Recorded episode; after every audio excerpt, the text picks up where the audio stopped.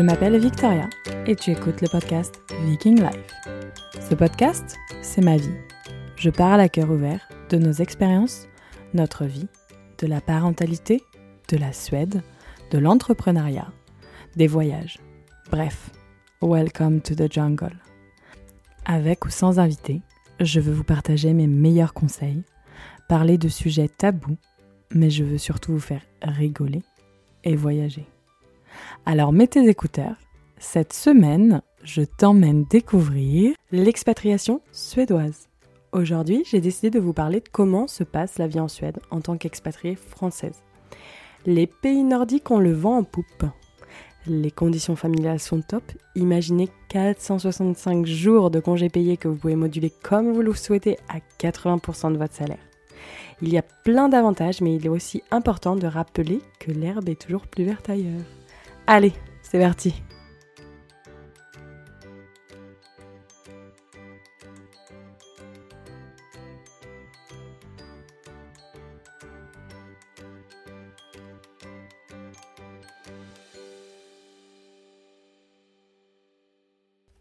Bonjour à tous, bonjour à toutes. Aujourd'hui, il n'y a pas d'invité, je suis toute seule au micro. Ça faisait longtemps. J'avais envie de vous faire cet épisode parce que ça fait quelque temps que je reçois pas mal de messages de parents qui euh, ont découvert mon compte par hasard et qui aimeraient savoir comment ça se passe la vie en Suède, surtout quand on a des enfants, comment ça se passe pour euh, s'expatrier. je vais essayer de faire un épisode succinct. Je pense que vous l'avez entendu, j'ai le nez bouché. C'est une voix euh, assez atypique. J'espère que vous ne m'en tiendrez pas rigueur. Euh, en effet, nous avons tous été malades. Bon, je ne m'attarde pas sur le sujet parce qu'autrement je vais vous raconter tout ce qui s'est passé dernièrement dans ma vie et je vais me concentrer sur l'expatriation suédoise. Comme, je le disais dans la petite introduction, euh, les pays nordiques, que ce soit le Danemark, la Norvège, la Finlande, la Suède, c'est quand même assez attrayant. Bien que la Finlande, je trouve qu'on n'en parle pas trop. Alors, il faut dire que les Suédois et les Norvégiens sont hyper potes. Les langues sont très très proches, c'est-à-dire que un Norvégien peut parler dans sa langue et un Suédois peut parler dans sa langue et se comprendre sans avoir à passer par la case anglais. C'est un petit peu, je dirais, comme la Belgique et la France. Il y a pas mal de blagues sur les Suédois, les Norvégiens, mais ils sont globalement assez copains. Euh, la Finlande, elle est un peu toute seule dans son coin. Personne ne comprend trop ce qu'ils font là. Personne ne comprend la langue. Et c'est vraiment un pays à part. Euh, c'est vrai que les Suédois, en général, euh, la Finlande, les Finlandais, ils les aiment pas trop. Je ne sais pas forcément pourquoi. Je pense que ça remonte peut-être à l'épisode de la guerre ou je sais plus quoi. Je, suis très nulle en histoire donc je ne vais pas euh, remonter dans les détails. Mais ils sont pas super potes euh, avec les Finlandais. Et les Danois. Alors les Danois, je dirais que les Norvégiens et les Suédois les aiment pas trop non plus. Euh, en, règle générale, hein. c'est pas mais c'est pas ils trouvent qu'ils ont une patate dans la bouche quand ils parlent c'est vrai que pour le coup on comprend pas trop quand ils parlent donc là pour le ils doivent parler anglais entre eux euh, moi, j'adore le Danemark. J'ai vraiment euh, beaucoup, beaucoup aimé Copenhague. C'était vraiment un pays agréable. Il faut savoir que les cinq pays scandinaves sont euh, le Danemark, la Norvège, la Suède, la Finlande et l'Islande. Mais je ne sais plus exactement, la Norvège, Suède et Danemark sont ensemble pour un autre chose. Enfin bref, j'ai bien. Ah, les pays nordiques, voilà, c'est ça. Les pays nordiques sont considérés. Je crois que les pays nordiques, c'est les cinq pays et la Scandinavie, c'est peut-être que la Norvège, le Danemark et la Suède. C'est bien, j'ai beaucoup euh, fait ma, ma petite euh, recherche avant de vous préparer euh, cet épisode. Comme toujours, il est tard et je le publie en one shot. Donc, bref, on va pas s'attarder sur les faits historiques. Donc tout ça pour vous dire que ces pays-là sont très attrayants, les conditions de vie sont très très différentes de la France qui... Il faut dire que nous sommes quand même latins. En Suède, on est euh, des vikings et euh, on n'a pas du tout la même culture, on n'a pas du tout les mêmes codes. C'est vraiment un changement du tout au tout. Alors après, je ne me suis pas expatriée dans beaucoup d'autres pays, donc j'ai pas de point de comparaison. Mais c'est vrai que c'est quand même un pays euh, très attrayant sur le papier pour beaucoup, beaucoup de raisons. La première question que je pense qu'il faut vous poser, qui est très, très, très importante, c'est pourquoi vous avez envie de vous expatrier? Qu'est-ce qui vous pousse à aller? Parce que si vous avez envie de vous expatrier juste pour euh, les congés parentaux, alors c'est un énorme avantage, mais moi c'est vrai qu'aujourd'hui, juste cet avantage des congés parentaux ne me ferait pas changer forcément de pays, même si euh, en France c'est vraiment pourri, il faut le dire. Mais c'est vrai que euh, il faut vraiment que dans votre vie, vous posiez la question de la balance de ce que vous avez envie de chercher. Vous avez envie d'apprendre des nouvelles langues, vous avez envie de découvrir des nouvelles cultures, vous avez envie euh, d'avoir... Euh, bah, juste de voir un nouvel air et de partir juste un an ou deux ans comme ça. Enfin, il faut vraiment que, que vous posiez le pour et le contre et je vous invite à aller en Suède ou enfin n'importe quel pays que vous avez choisi pour vous expatrier pour avoir une première impression. Parce que c'est vrai que moi, j'y suis allée euh, avec mon sac à dos, etc. Bon, après, j'avais pas les enfants, donc euh, c'est pas très très grave. Hein. Demain, je veux rentrer, il n'y a aucun souci. Euh, mais c'est vrai qu'il y a quand même quelques points à clarifier avant, à être sûr que ça va nous plaire. Parce qu'en France, on a tendance quand même, je trouve, à se plaindre beaucoup, c'est dans notre gène. C'est vraiment, euh, c'est dans nos gènes de, je trouve, négocier les prix, c'est dans nos gènes de râler, c'est dans nos gènes de toujours contester des règles, de jamais être content. Il faut savoir que les Suédois, c'est l'inverse. C'est l'inverse, c'est dans leur gène de dire oui, c'est dans leur gène de ok, il y a une règle sur le gouvernement, si le gouvernement a pris cette règle-là, il n'y a aucun souci, c'est pour notre bien. Ok, je comprends. C'est dans leur, enfin, c'est dans leur gène de respecter les règles, et c'est dans leur gène de, même s'il y a quelque chose, par exemple, qui est défaillant, comme pour moi, le système médical, ils vont être là, ok, pas de souci, c'est la Suède a choisi comme ça, c'est comme ça. Donc du coup, ils ont quand même euh, une mentalité qui peut être assez euh, de suiveur, je dirais, ce qui n'est pas forcément euh, péjoratif du fait que en France, euh, ça peut être quand même assez lourd toutes ces grèves. Selon moi, ça peut être assez lourd toutes ces ah bah le président il a dit ça. Oh j'ai cru qu'il y avait un enfant qui était réveillé. Vous avez senti mon cœur à ralenti. Euh, non, donc oui, c'est vrai que moi, ça m'énerve que d'entendre ah bah Macron il a fait ça, Macron il a fait ci, ou l'autre président d'avant, enfin bon, qu'importe le nom, mais un Français qui va être sur son canapé, qui a jamais rien fait de sa vie, qui va se permettre de dire Ah bah Macron, ah bah dis donc, euh, il a pas bien fait ça. Bah écoute, euh, si t'es pas content, tu prends tes petites affaires et puis tu vas devenir président. Parce que de toute façon, on sera jamais content. Euh, les Français sont insatisfaits tout le temps. Donc c'est vrai que c'est assez fatigant. Donc que vous ayez envie de fuir ça, je comprends totalement. Mais après, il y a quand même pas mal de plus et de moins dans chaque chose de la balance. Donc réfléchissez bien au but de votre expatriation. Euh, c'est vraiment super important. Alors, je vais commencer par les conditions de travail. Donc pour trouver un travail en Suède, je pense que euh, si on a un minimum d'études, et encore les Suédois ne euh, s'intéressent pas du tout aux études, c'est plutôt sur l'expérience prof personnel. J'ai une mouche qui me gratte le dos. Excusez-moi, c'est hyper chiant. Donc en fait, c'est plutôt, ils vont plutôt valoriser l'expérience personnelle, la qualité de la personne. Euh, ils vont pas, ouais, pas être comme les Français recruteurs. Regardez, est-ce que vous pouvez me fournir votre diplôme de 99, s'il vous plaît? Ça va pas du tout être ça, ça va vraiment être sur l'échange. Le seul euh, point qui peut un petit peu pêcher peut-être, c'est euh, la langue, du fait que quand même pas mal d'entreprises euh, demandent un anglais fluent, donc peut-être que vous parlez anglais fluemment, ça ne se dit pas trop, couramment, pardon. mais dans des plus petites villes comme par exemple Shopping où nous vivions, des fois ils vont demander aussi le suédois. Donc alors, rien n'est impossible, vous pouvez l'apprendre, il n'y a aucun souci. C'est un beau mélange d'anglais, de français, d'allemand. Alors si vous avez fait allemand, là, c'est bingo pour vous. Il n'y a pas de conjugaison, donc si vous savez le verbe manger, vous avez le verbe manger à toutes les personnes. Si vous parlez au futur, vous rajoutez juste un petit mot devant. C'est exactement comme en anglais. Ya, yag, c'est je. Ska, will, euh, vais. Manger, ata. Ya, skag, ata. Voilà.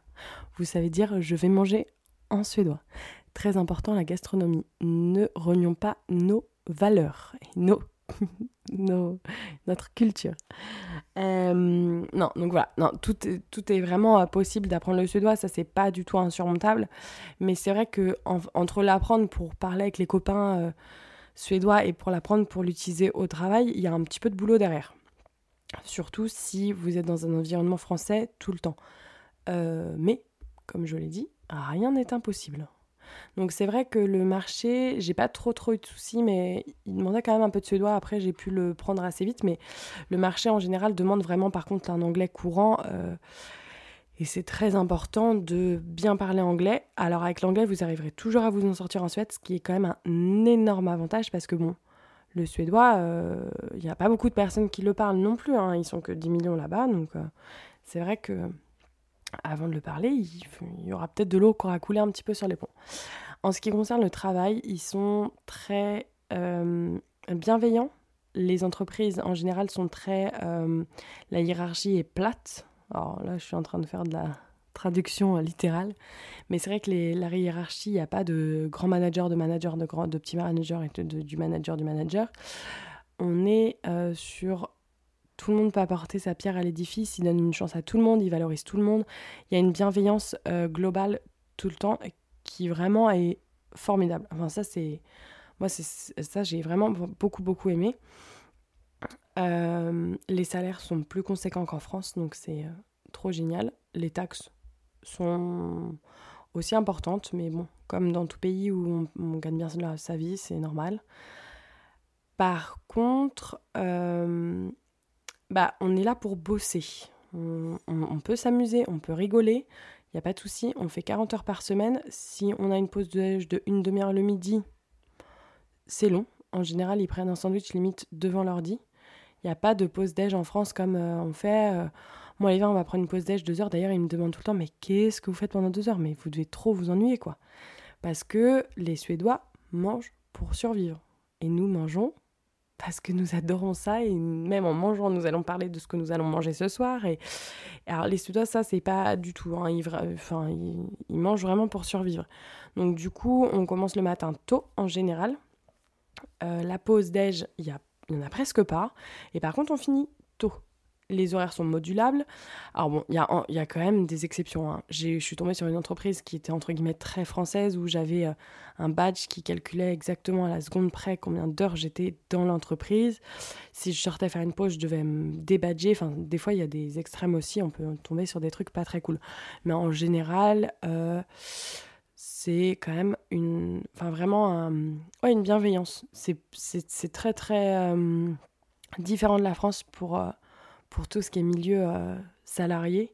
Alors par contre, il faut savoir que demain, euh, vous êtes viré pour... Bon, alors c'est comme en France, c'est assez dur de virer quelqu'un, mais demain, vous perdez votre emploi. Donc si c'est pour une raison d'un rachat d'entreprise ou d'un dépôt de bilan, vous avez euh, deux ou trois mois ou quatre mois selon votre, votre ancienneté de chômage. Autrement, vous n'avez pas de chômage. Ça n'existe pas comme, comme en France, à moins d'avoir des assurances spéciales si vous avez souscrit à des assurances que vous payez par mois, vous, entre guillemets, cotisez pour un chômage qui, qui est... Euh, bah, qui, après, je ne sais pas les conditions, parce que j'ai jamais cotisé, mais... Euh, il y a une cotisation avec des assurances spéciales, mais le chômage n'est pas comme Pôle emploi en France. Euh, les Suédois, ils sont tout le temps mais hyper étonnés qu'on ait autant d'aides. Et demain, vous souhaitez créer votre entreprise, vous partez de zéro. Vous n'avez pas ces aides Pôle emploi, ces aides qui vont favoriser l'entrepreneuriat, ce qui est un petit peu dommage parce que les Suédois quand même aiment bien quand les gens rentrent dans des boîtes. Il faut que tout le monde soit un petit peu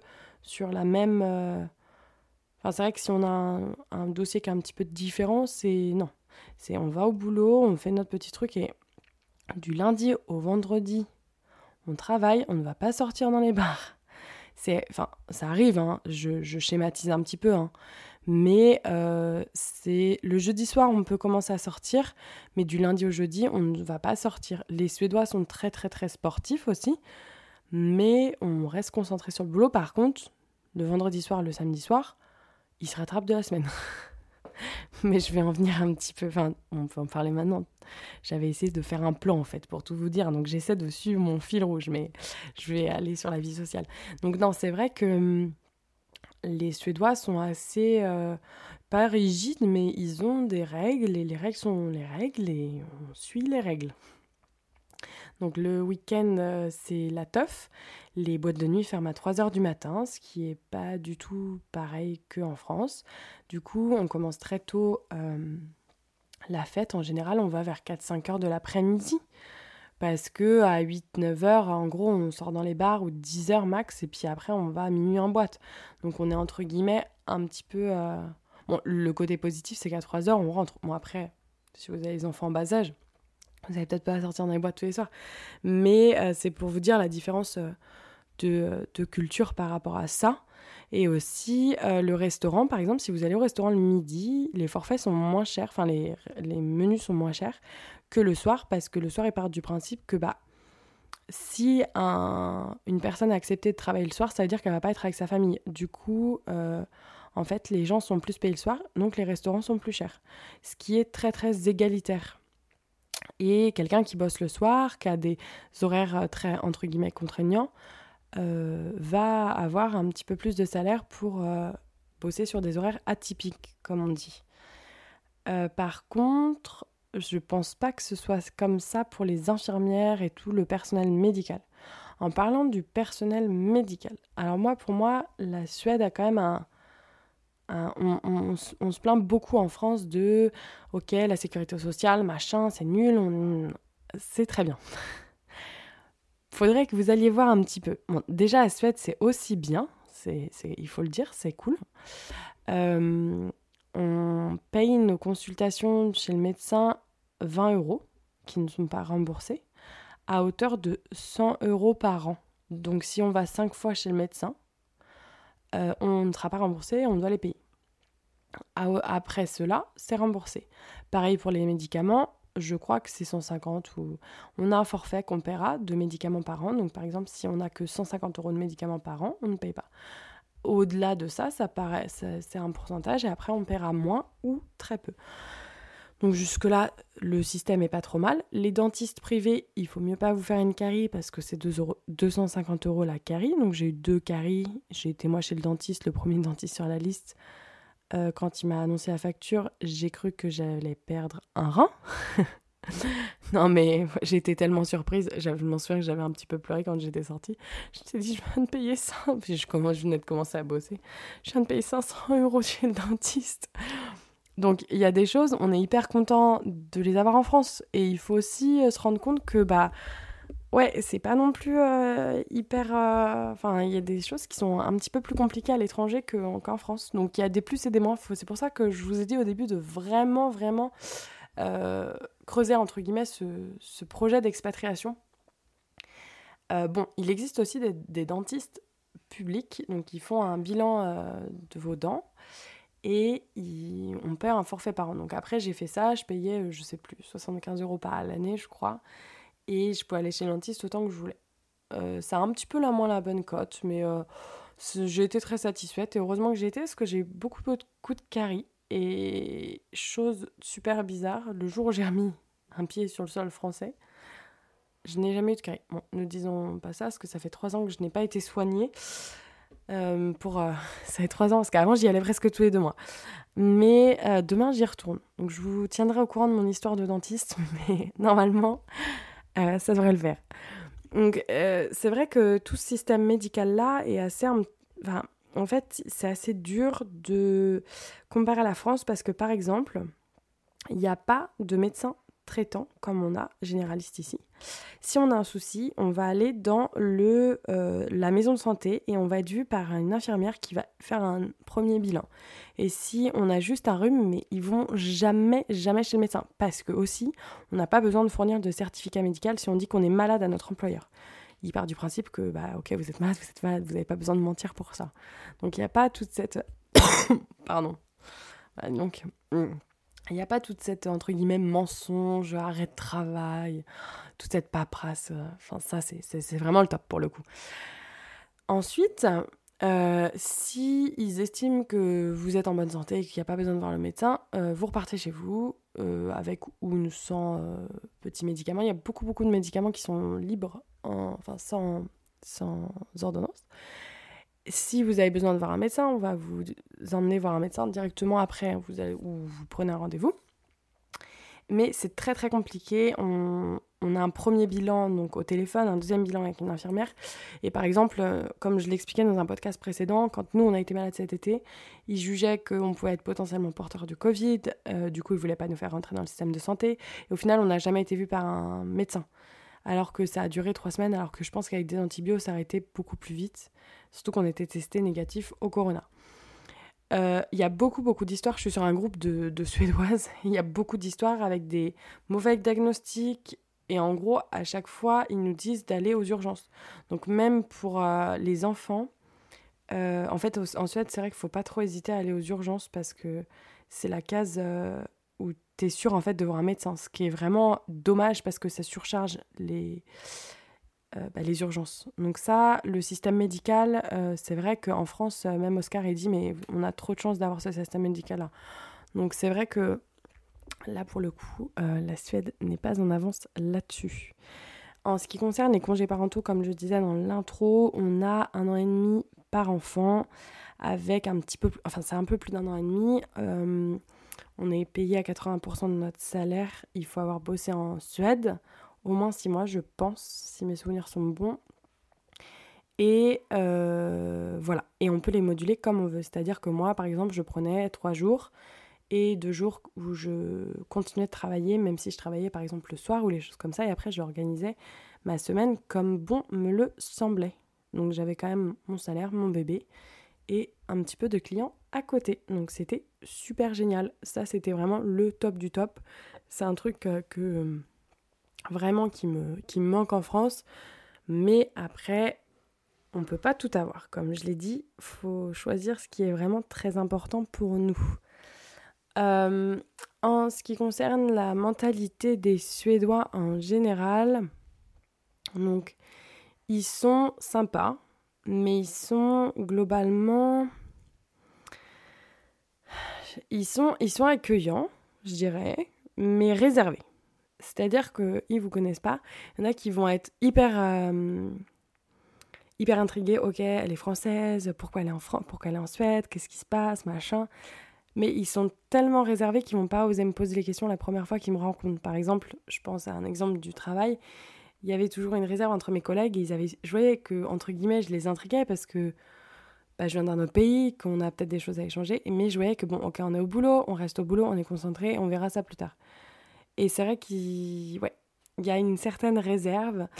Aujourd'hui, il faut dire que j'ai vraiment, j'ai un couple d'amis suédois, c'était un de mes anciens collègues, je travaillais avec lui et après je suis devenue amie avec sa femme. Et c'est vraiment euh, mes amis préférés euh, de là-bas. Mais j'ai pas de vraiment beaucoup, beaucoup, beaucoup d'amis suédois. J'avais beaucoup d'amis expatriés comme moi. Euh, mais j'avais du mal à rentrer dans leur secte d'amis. Alors après, bien sûr, j'ai quand même Oscar qui est suédois et j'ai quand même toute sa famille et tous ses amis, mais je partais du principe que moi toute seule, en tant que Française, d'avoir trouvé des, gens, c'était un peu difficile euh, au début. Bon, maintenant, vu que je parle suédois, j'arrive au parc à aller euh, baragouiner quelques mots. Enfin, non, je parle, je sais pas baragouiner maintenant, mais je, peux tenir une conversation. Et euh, c'est vrai que du coup, je peux avoir. Ah, bah si, oui, euh, j'ai quand même. Avec les enfants, j'ai quand même rencontré des Suédoises qui j'ai tissé des. Je suis en train de refaire tous les amis que j'ai. Mais il y en a avec lesquels on parlait français parce qu'elle était. Elle a vécu en France. Donc, du coup, c'est pour ça. Je ne l'ai pas compté comme une Suédoise. Euh, bref, rien à voir. Mais c'est pour vous dire que trouver les amis, bah, avec les enfants, ça, ça c'est un ça permet de, tisser des liens, mais c'est quand même assez dur. C'est pas comme, euh, ok, on va au magasin. Moi, ça m'arrive de parler avec la caissière. Enfin, c'est vrai que j'aime beaucoup parler, hein, mais ça m'arrive de, de, papoter et tout ça. Et en Suède, euh, bah, on peut très, très, très, très, très vite passer inaperçu. On peut très vite euh, être ouais, transparent, comme on dit. Donc, ça, c'est assez dur, surtout pour moi, qui a un caractère très latin, il y a vraiment des fois où j'ai un peu de mal à. Bah, des fois, j'ai envie de leur dire, mais juste euh, amusez-vous, riez, euh, allez, tout va bien se passer. Qui sont là à rien dire. Alors, des fois, ouh, ça, c'est c'est un peu dur pour moi des fois. Euh, ils respectent tout le temps, tout le temps les règles. Si on attend le bus, ils vont être tous sur 15 mètres étalés. Les distanciations sociales, c'est dans leur culture. Donc, euh, si vous sentez, si vous êtes en manque de, personnes proches, ce n'est pas en Suède qu'il faut aller. Ils sont très, très euh, du nord. On fait attention, on n'est pas trop proches les uns des autres. C'est très important. En ce qui concerne... Euh, ah bah oui, chose hyper importante. Comment vous allez faire pour avoir une sécurité sociale? Eh bah ça, c'est le bout du monde. il faut absolument. Donc ça s'appelle le person, number en suédois, personal number en anglais. J'ai un peu de mal parce que j'ai appris le suédois avec l'anglais, donc à chaque fois je retraduis avant de retraduire en français. Je sais pas si vous avez remarqué, c'est un petit secret. Mais euh, ce personal number vous permet de tout faire. Quand je vous dis tout faire, c'est même avoir la carte de fidélité à Leclerc du coin qui s'appelle ICA là-bas.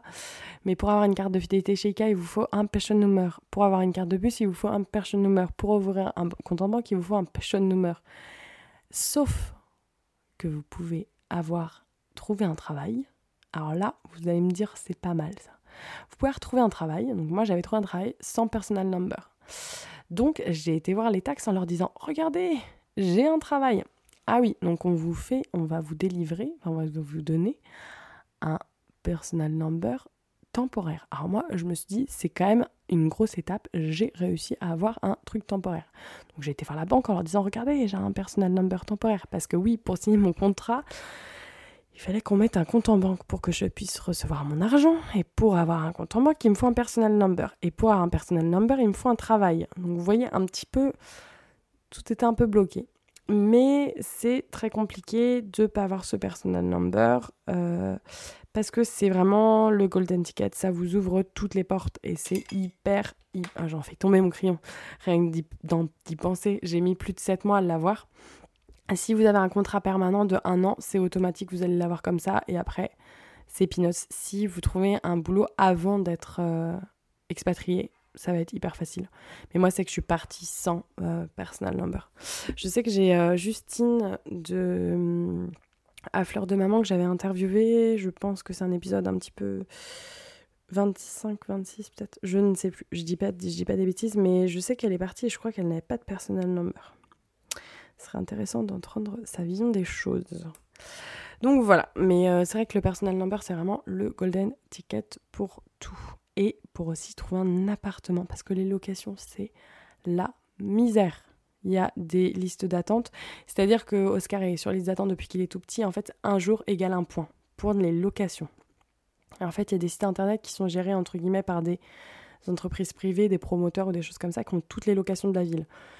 Dans la ville dans laquelle je travaille, enfin, je vivais, il y avait, allez, quatre gros promoteurs qui avaient toutes les locations de la ville. Sauf que bah, vous imaginez que moi j'avais 15 euh, points et que en général les appartements euh, partent à plus de 10 000 points. Donc euh, bon, c'était un peu fichu. Donc après, il faut faire le bon coin et essayer de trouver, donc bloquette là-bas, et essayer de trouver quelqu'un qui va vous louer euh, son appart en second hand, parce que, enfin en deuxième contrat, parce que si on a un contrat fixe de location, on le laisse jamais partir, on ne donne jamais son préavis, c'est une règle. Donc on va le sous-louer en fait. Et là, la sous-loc, euh, c'est moyennement légal, ça dépend. Des fois, ça l'est si la personne part, des fois, ça l'est pas si la personne va juste vivre chez son copain et qu'elle vous sous-loue l'appart. Mais les Suédois ferment un petit peu les yeux là-dessus. Euh, pour acheter, en l'occurrence, c'est beaucoup plus facile, entre guillemets, si vous avez les sous. Mais euh, c'est des principes de vente aux enchères. Les visites sont groupées. Pendant, il y a genre trois visites groupées. Et ensuite, euh, bah ensuite euh, on ouvre les ventes aux enchères et on voit si l'appartement part ou pas. Des fois, ça s'envole, des fois, ça s'envole pas. Le marché faisait que de grimper. Là, depuis 2018, il est, il est stagnant. Là, il est remonté un petit peu, il est redescendu. Donc, ça, c'était jamais vraiment arrivé. Euh. Mais c'est vrai que, bon, Après aussi, si vous partez avec un job à la clé, que c'est une entreprise qui est assez conséquente, vous avez la possibilité souvent, euh, ils vous aident à trouver, oui, il y a même des entreprises qui ont leur propre appartement pour justement mettre les expats parce qu'ils savent que c'est une grosse galère. Et encore, moi j'étais dans une plus petite ville, euh, Stockholm et Göteborg, enfin Göteborg, c'est euh, la cata à ce qui paraît. Mais comme je l'ai dit, tout fonctionne. Autrement, euh, pour les enfants, donc les enfants vont à la crèche de un, an et demi, deux ans jusqu'à leurs 6 ans et ensuite ils commencent l'école, enfin au jardin d'enfants exactement, ce serait le terme approprié pour la France. Et ensuite ils commencent l'école. Et l'école, je vais vous faire un épisode avec ma copine Catherine qui est prof de français. Comme ça on comprendra un peu mieux. Il y a des petits podcasts avec des petites suédoises qui arrivent, qui parlent français. Mais je vous en dis pas plus parce que autrement ce sera un gros spoil. Euh, donc voilà, donc il y a quand même pas mal, pas mal de choses à. Et après, il y a tout ce qui est loisirs, où, il y a les balades en forêt magnifiques. D'ailleurs, là, je suis en train de vous enregistrer le podcast et j'ai l'écran euh, d'Oscar en face de moi. Il y a une forêt suédoise et c'est trop, trop beau. Il y a les lacs, euh, il y a la Laponie à aller découvrir. J'aimerais toujours y aller, aller voir les aurores boréales. C'est un de mes rêves aussi. Jamais été. rien n'est jamais trop tard. Faut, faut pas que je me je me dis ça, mais, mais bon, tout ça pour vous dire que euh, il y a plein plein de choses à faire. C'est un pays magnifique. Et si vous avez pour projet d'y aller, il y a des, des côtés positifs, des côtés négatifs, mais je suis sûre que bah, ça dépend aussi dans quelles conditions vous souhaitez y aller. Donc euh, c'est vrai que si vous avez, vous êtes, votre boîte vous envoie, c'est beaucoup plus euh, facile. Donc voilà, je vous ai fait le petit tour de comment c'est l'expatriation en Suède, en sachant qu'aujourd'hui nous avons fait une impatriation en France, enfin, et une expatriation en France pour Oscar, ce qui n'est pas forcément euh, de tout repos. D'ailleurs, je vais faire un épisode avec lui euh, pour lui demander ce qu'il pense de la France. Ce sera, intéressant. Ce sera en anglais, mais euh, c'est une idée, une idée que j'ai. C'est pas facile pour lui tous les jours, le pauvre. Mais voilà, donc euh, je vous fais de euh, gros gros bisous. J'espère que cet épisode vous a plu et je vous dis à la semaine prochaine. Allez, salut